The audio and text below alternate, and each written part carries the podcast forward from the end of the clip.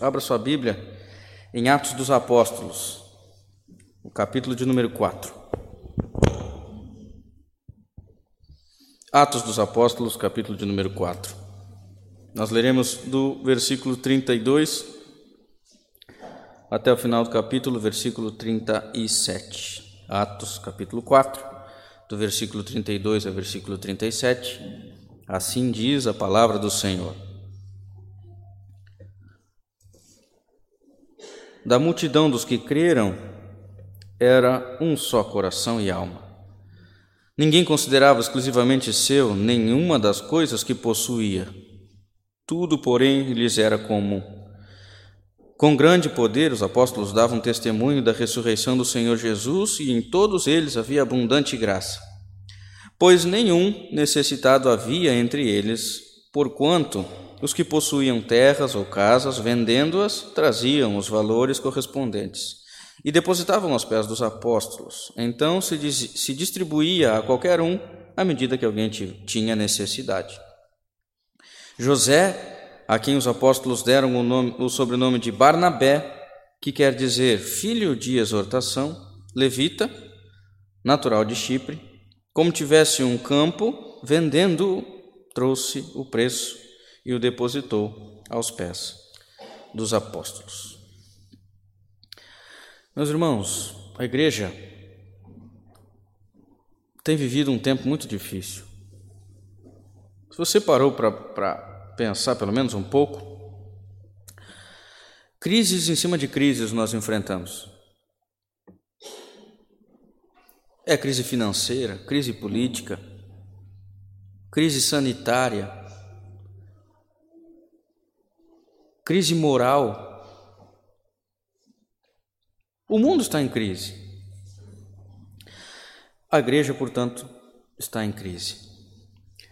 Mas é nesses momentos de crise que o ditado popular, aquele, aquele ditado popular que muitos conhecem, faz sentido.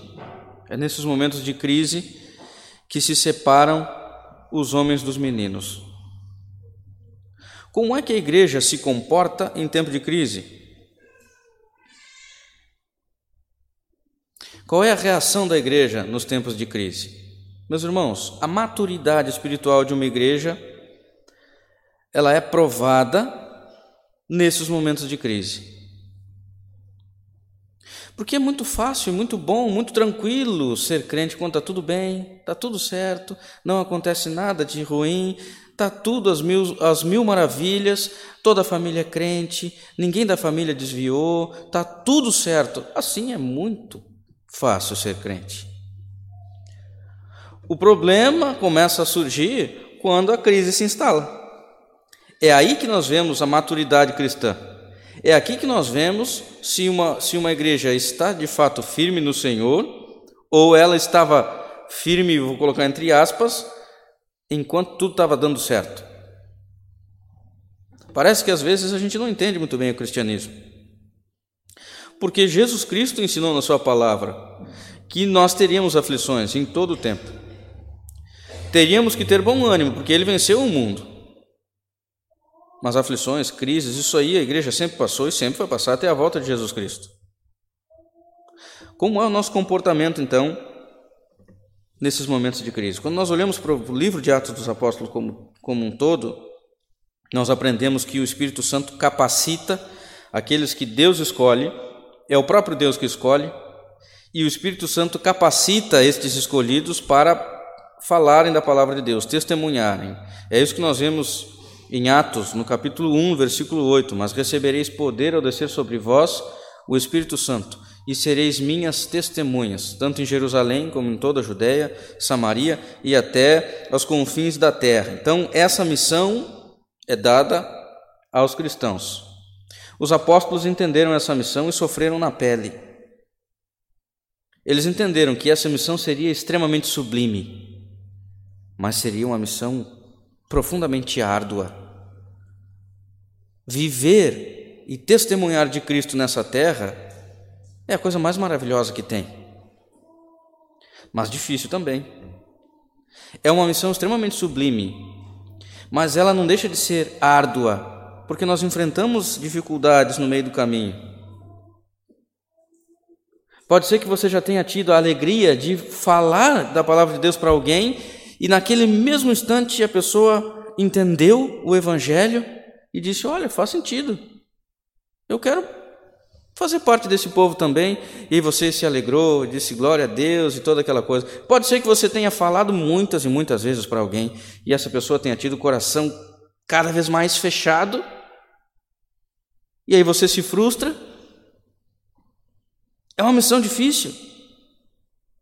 Pode ser que muitas vezes na sua vida muitas coisas tenham dado certo e você passou um período em que aqueles cânticos motivacionais, com Cristo é vencer ou vencer, talvez tenham feito sentido na sua vida.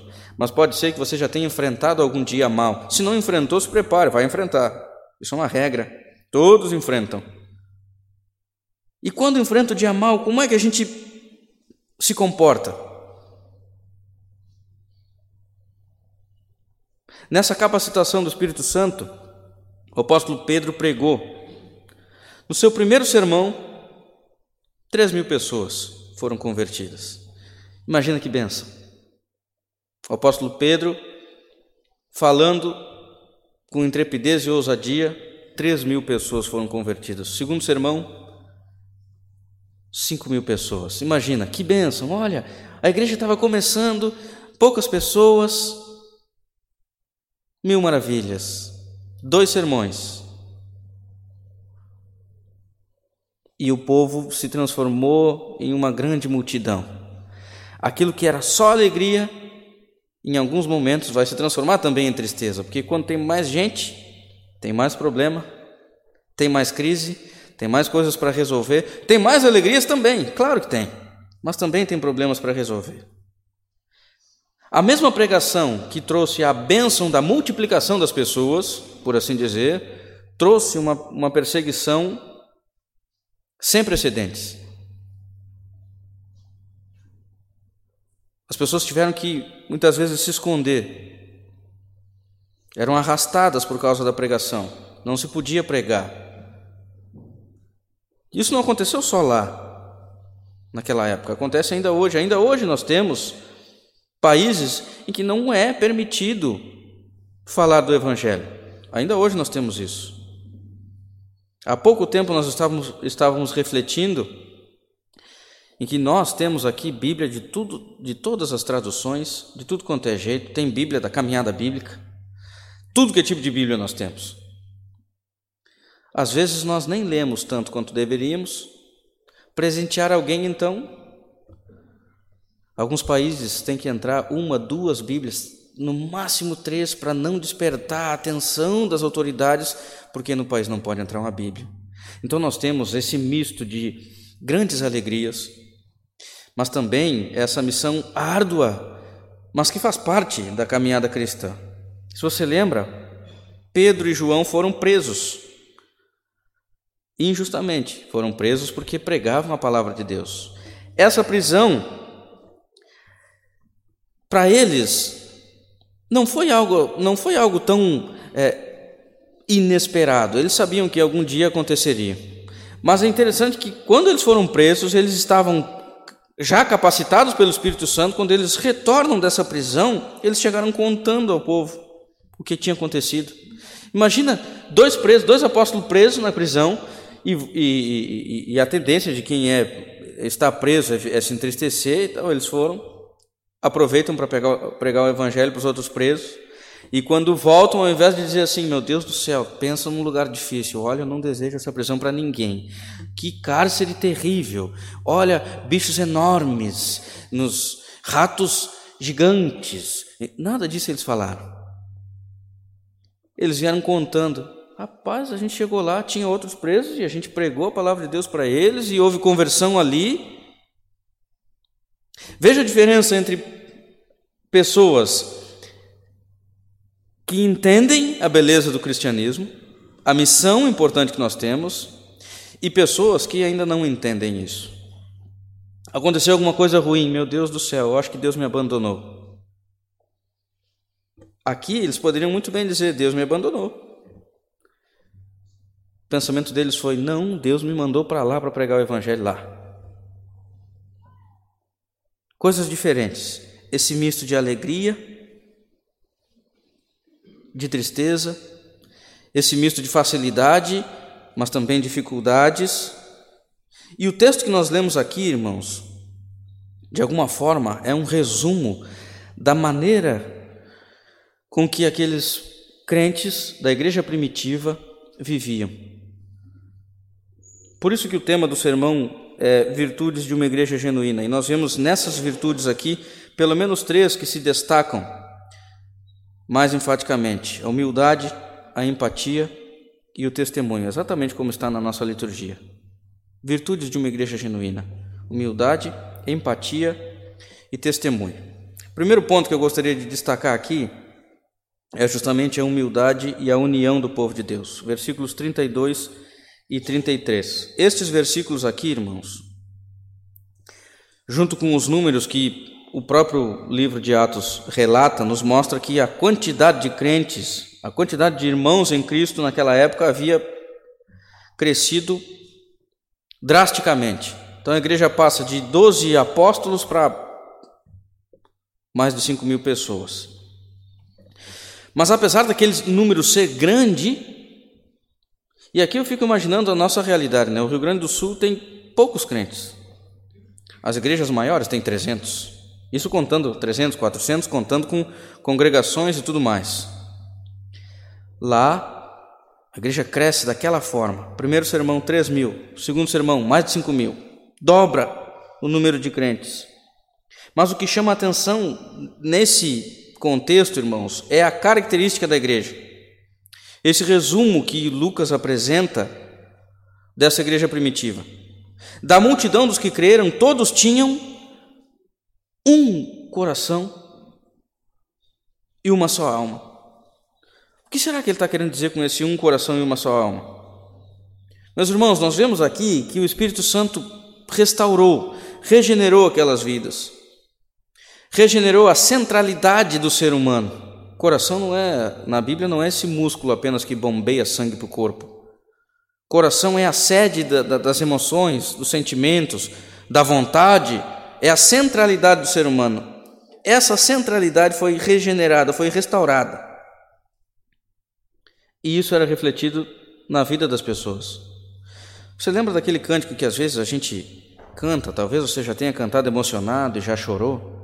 o cântico. Recebi um novo coração do Pai. Eu sou tão antigo assim, será? Duvido que a igreja não conheça, né? Coração regenerado, coração transformado. Olha só que beleza. E a igreja canta, e às vezes até chora. Mas às vezes o cântico é apenas um cântico e não passa de palavras. Muito provavelmente aquela igreja não conhecia essa canção, não cantava essa canção e não precisava cantar essa canção, porque a vida delas era uma canção. Porque eles viviam de fato o Evangelho. Ninguém considerava exclusivamente seu nenhuma das coisas que tinham. Tudo que eles possuíam era comum. Um povo que repartia o que tinha. E aqui nós vemos, irmãos, um princípio que muitas vezes é esquecido na igreja do Senhor: o princípio de mordomia. Nós não temos absolutamente nada. Tudo que as pessoas têm, tudo que nós temos, vem de Deus, todas as coisas. Nós morremos e nada disso a gente leva. Tudo que nós temos vem de Deus. Nós apenas administramos as coisas que Deus nos concede por algum tempo para que nós as administremos. Mas, às vezes, as pessoas se apegam tanto nas coisas que elas têm aqui, dizem isso é meu, isso é meu, que esquecem que, na verdade, nós não temos é nada. Que todas as coisas vêm de Deus. A Escritura Sagrada diz lá em Deuteronômio: Amarás, pois, o Senhor teu Deus de todo o teu coração, de toda a tua alma e de toda a tua força. Nós vemos esse princípio naquela igreja. Um povo que tinha um coração e uma alma. Um povo que seguia as orientações do próprio Jesus Cristo. Um povo que entendia que aquilo que eles tinham vinha única e exclusivamente de Deus. Aliás, o próprio Jesus Cristo certa vez falou que o principal dos mandamentos é amar a Deus sobre todas as coisas, e o segundo, amar o próximo como a si mesmo.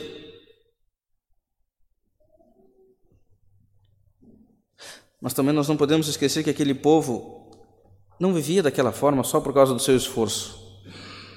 Um povo que apenas entendeu e agora se esforçava para viver daquela forma. Não, aquele povo tinha a capacitação do Espírito Santo. Aliás, pelo menos três características nós, nós vemos que fazia com que aquele povo agisse dessa forma. A primeira delas, a capacitação do Espírito Santo. Foi só por isso que quando Pedro pregou, três, três mil pessoas foram convertidas.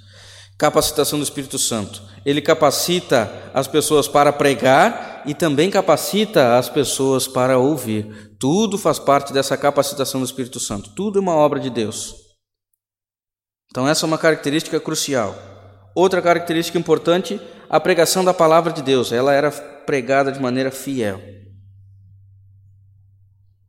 E a terceira característica que a gente não pode jamais esquecer é que havia naquele povo disposição em servir.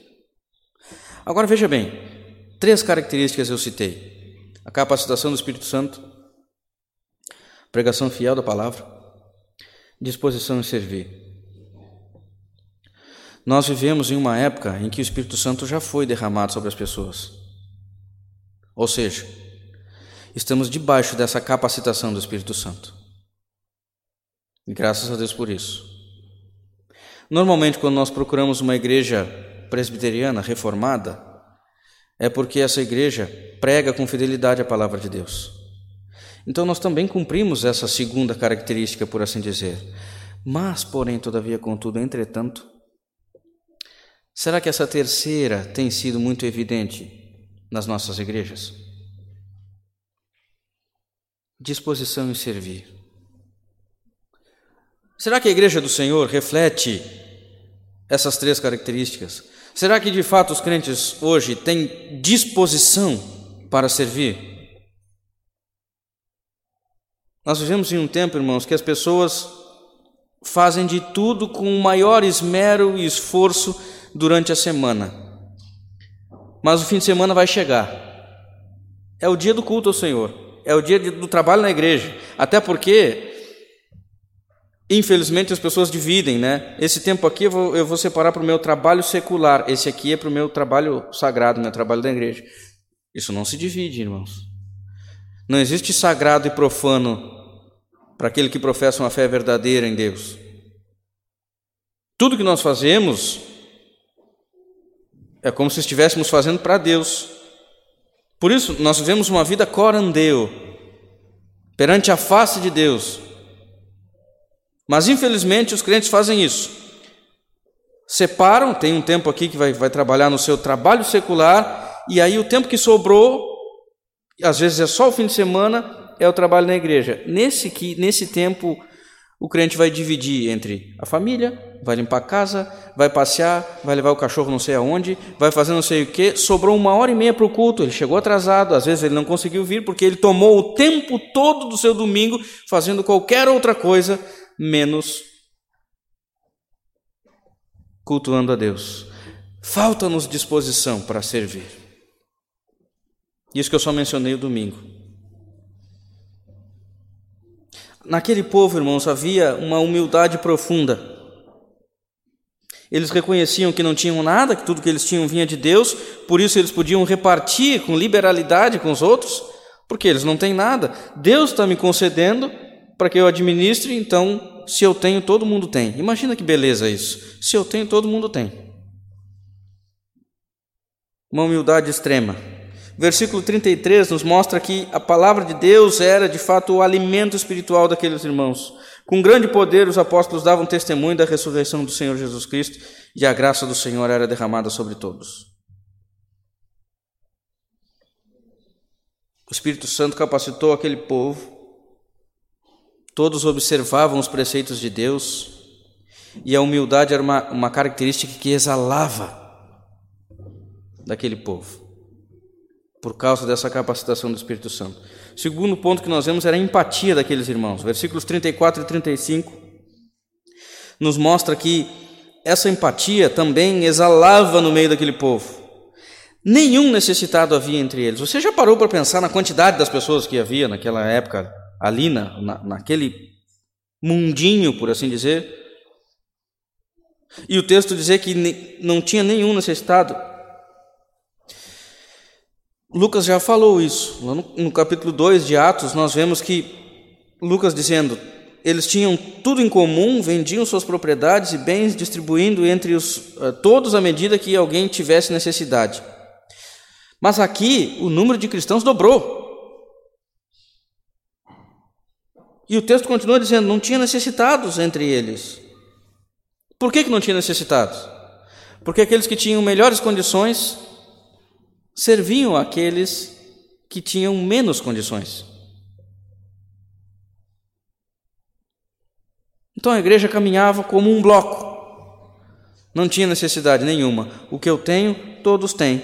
Um ajudava ao outro. Imagina, irmãos, uma comunidade assim, de pessoas que a gente nem conhece todas pelo nome. 5 mil pessoas. Aqui, se tiver 30, a gente não conhece. Lá imagina então mais de 5 mil,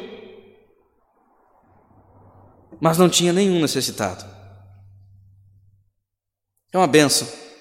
E aqui então a gente vê alguns aspectos extremamente importantes para que a gente entenda essa questão aqui. Primeiro, e que a gente precisa entender muito claramente, é que aquela venda das propriedades que o texto fala aqui era à medida que alguém tinha necessidade, não era uma exigência dos apóstolos. Isso é importante a gente mencionar. Os apóstolos não estavam dizendo assim, juntou cinco mil pessoas, bom, vem cá. Só vem aqui os mais abastados. Vem cá, bom, tem alguma propriedade? Tem. Então, olha, tem que vender. Não. Não. Teologia da prosperidade não tinha naquela época. Os apóstolos não exigiam essa venda das, da, da, das propriedades. A maneira deles ajudarem os irmãos era assim: eles tinham essas propriedades, então eles vendiam e eles distribuíam à medida que alguém tivesse necessidade, não era uma exigência. Ah, se não precisasse vender, não vendia. Então isso tem que ser muito claro para que a gente não, não, não distorça o ensinamento bíblico.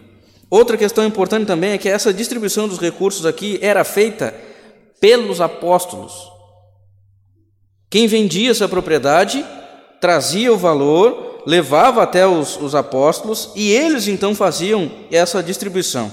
E aqui nós podemos ver algumas virtudes dessa igreja primitiva, um povo verdadeiramente transformado pelo Espírito Santo.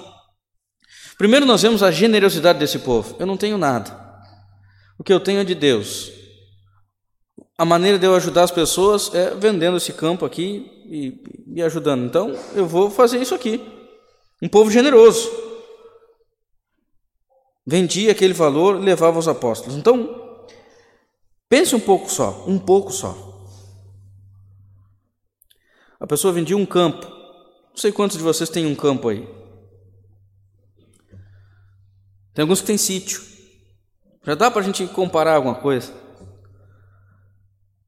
A pessoa vendia aquilo e trazia aos apóstolos e a confiança nos líderes era tão grande que aquela pessoa descansava: olha, é um servo de Deus. Ele vai administrar um valor e um valor alto. Então a gente vê a generosidade, a confiança daquele povo, vemos a humildade, a compreensão, várias coisas nós vemos aqui. Hoje em dia é um pouco diferente. Veja o contraste. Naquela, naquela, naquele tempo, a pessoa vendia uma propriedade e entregava aos apóstolos para que administrasse. Hoje em dia, às vezes as pessoas, alguns dizem até pagam, né? Pagam o dízimo. O dízimo é calculado de acordo com a vontade do, da pessoa. Às vezes a pessoa devolve seu dízimo na igreja e fica questionando: o que será que vão fazer com esse dinheiro aqui? Ou alguns chegam a dizer: eu mesmo vou distribuir, vou fazer, vou dar um jeito, eu vou, vou organizar o meu dízimo aqui do jeito que eu, que eu penso que é melhor, porque não tem como eu confiar em homens. Está na igreja, se alimenta do sermão, chama o pastor para uma visita, o presbítero vai assistir, tudo isso acontece na igreja. Na hora de depositar o dízimo, ele diz: Não, eu vou, meu dízimo é, é diferente. Por que será que dói tanto no coração das pessoas isso hoje em dia? Porque se tem uma coisa que a gente precisa pensar bem nas palavras para não ofender ninguém quando a gente fala sobre dinheiro. Não existe liberalidade não existe confiança na liderança, muitas vezes não existe generosidade, às vezes não existe empatia.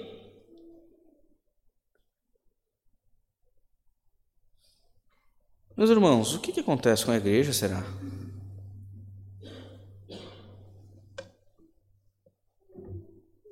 Por que será que as pessoas agem dessa forma?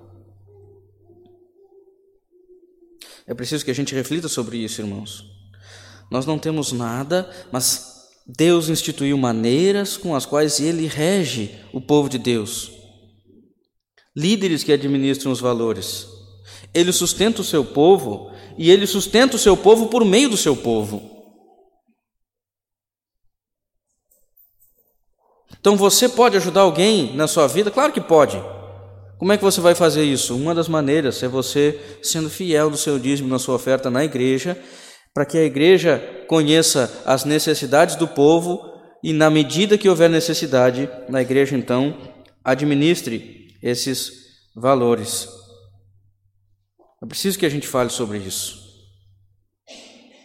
É preciso que a gente fale sobre isso. E o terceiro ponto é o exemplo de Barnabé, versículos 36 e 37 que mostram aqui um exemplo de cristão. É interessante que o próprio nome dele fala que o significado é filho de exortação. Barnabé significa filho de exortação. É até um tanto quanto complicado esse texto, porque aqui diz que ele era um levita, um levita não podia ter propriedades, mas o texto diz que ele tinha propriedades. O Antigo Testamento, a lei diz que um levita não podia ter propriedades. Mas aqui, de alguma forma, talvez por causa de um casamento, enfim, alguma, de alguma maneira, ele tinha aqui alguma propriedade. O texto não especifica isso, esse não é o foco também do texto. O foco é na, na, na naquele homem irrepreensível, que também, como se tivesse um campo, pegou, depositou o valor aos apóstolos, levou para a igreja, e aquele dinheiro então foi administrado de maneira fiel e correta. Então nós vemos aqui nesse texto, irmãos, uma generosidade, uma humildade, uma empatia e um testemunho cristão que precisam ser resgatados na igreja hoje, infelizmente. Às vezes a gente vê tanta evolução em algumas coisas, né? Ainda ontem a gente estava pensando em alguma evolução nesse sentido, porque hoje em dia, ó, se você lembra, quando você foi criança pequena, algumas pessoas fazem mais tempo que foram crianças, talvez nem lembrem. Algumas pessoas vão lembrar um pouco mais. O pai brincava com você, a mãe brincava, tinha várias brincadeirinhas ali, tinha uma comunhão interessante entre as crianças, né? as coisas evoluíram. Quando a gente fala em evolução, parece que as coisas melhoraram. Né? Mas hoje em dia, o pai compra um celular de última geração e dá para a criança para que a criança não chore. Imagina que evolução catastrófica. Aqui a gente vê uma igreja começando, o princípio de uma igreja, que confiava nos seus líderes, que entendia que tudo era de Deus, que tinha humildade e empatia, que testemunhava de Cristo que se houvesse necessidade vendia até mesmo a propriedade e trazia para que os apóstolos administrassem. As coisas evoluíram. As coisas evoluíram. E hoje, em muitos lugares, é cada um por si, Deus por todos. Não existe mais humildade. Empatia nem se fala. As pessoas às vezes não confiam mais nos líderes que têm. Às vezes as pessoas nem cumprem o que falaram quando se tornaram membros da igreja presbiteriana, por exemplo. Promete ser obediente e submisso às autoridades enquanto elas forem fiéis à Sagrada Escritura? Sim, pastor, prometo. quase que levanta as mãos para o céu. E às vezes aquilo é da boca para fora. Que evolução catastrófica! Nós precisamos resgatar esses princípios que a Escritura Sagrada nos ensina. Então, irmãos, nós vimos que dentre as virtudes dessa igreja genuína estão humildade, empatia e testemunho. Uma igreja que tinha um coração, uma alma. Uma igreja que contava com líderes fiéis e confiava nesses líderes. Uma igreja que era de fato fiel ao Senhor, que amava o Senhor e amava o seu próximo. Uma igreja que tinha tudo em comum. Uma igreja que amava servir uma igreja que entendia que quem não serve para servir não serve. Que serventia tem um crente que não faz nada para ninguém?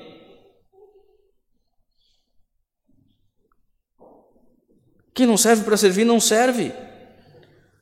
Esse era o retrato da igreja primitiva. E ele nos leva a, a, a refletir em como está a igreja hoje uma crise moral, uma crise espiritual. No meio dos cristãos tem pessoas necessitadas, mas talvez a gente nem saiba disso. Porque a gente olha tanto para nós mesmos, não olha para os outros. Porque a gente se preocupa demais com a nossa família, por assim dizer, família aquela que vive na nossa casa só, quatro paredes, e a gente não olha, às vezes não abre a janela para enxergar para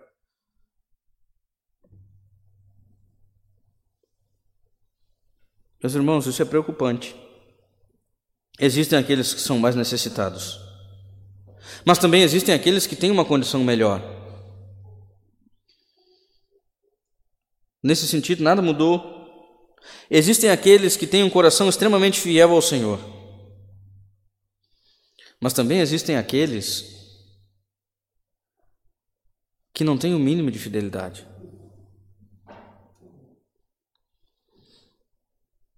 Aqui a gente vê a misericórdia do Senhor derramada sobre a nossa igreja, porque a gente vê os projetos da igreja avançando, congregações sendo abertas, o povo de Deus sendo alcançado com mínimos recursos. Imagina se a igreja do Senhor entendesse que os valores são administrados em prol da expansão do reino de Deus.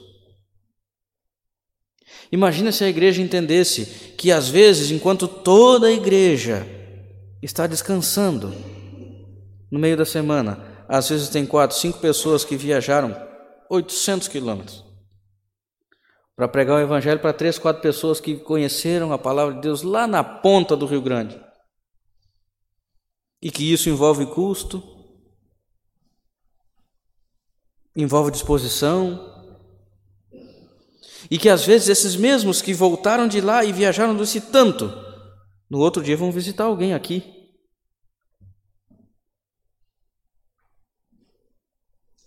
Às vezes a viagem aconteceu no sábado, no domingo tem que ter sermão, tem que ter escola dominical. Tudo isso envolve custo. E nem sempre a gente está disposto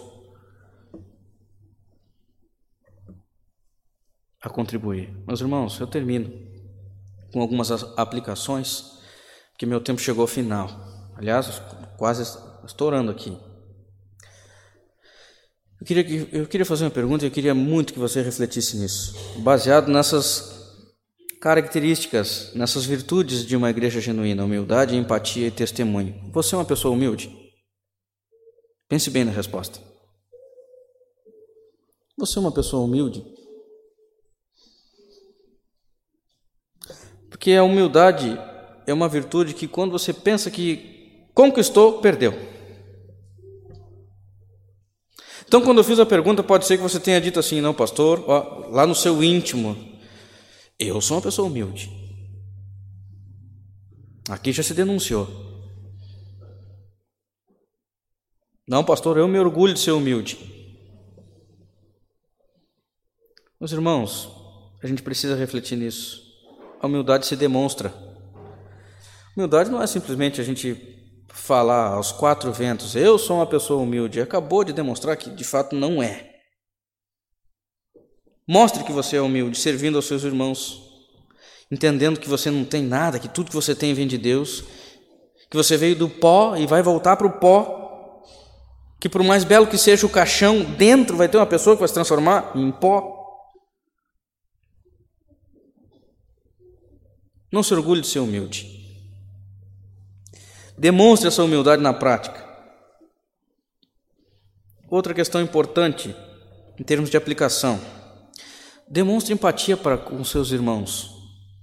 Empatia. Olhe menos para o seu próprio umbigo. Entenda que você faz parte de um corpo. E pode ser que hoje Deus tenha te dado muitas condições, você não passa nenhuma necessidade, tem mais do que você precisa, glória a Deus por isso. Mas pode ser que no lugar, ao seu lado, tenha alguma pessoa que necessita.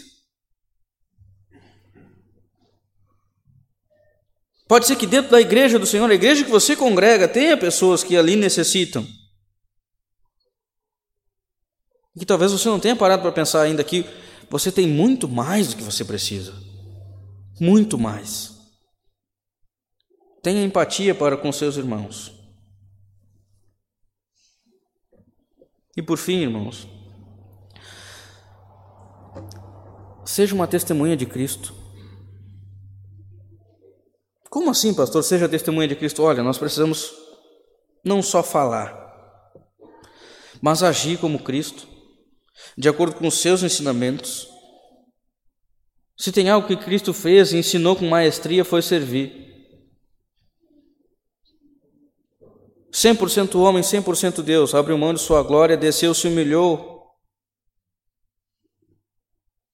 tornou-se obediente até a morte e morte de cruz. Jesus Cristo fez isso para que você fosse alcançado por esse sacrifício.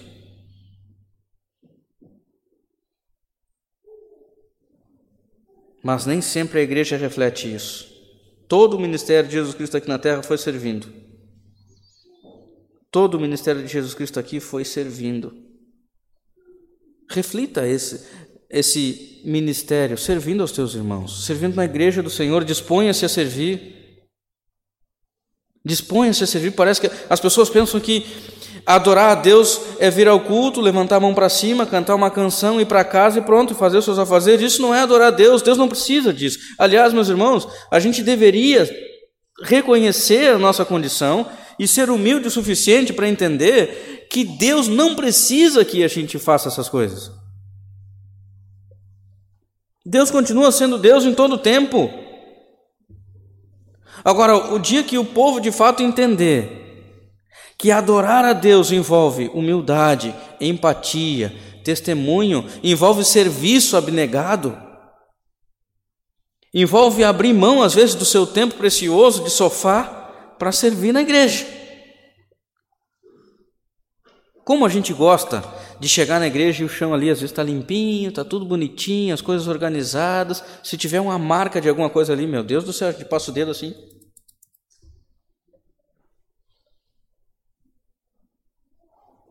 A gente precisa pensar nisso. A igreja do Senhor caminha assim. Deus faça com que a igreja hoje entenda a sua missão nessa terra, entenda que é necessário que as virtudes de uma igreja genuína são humildade, empatia e testemunho.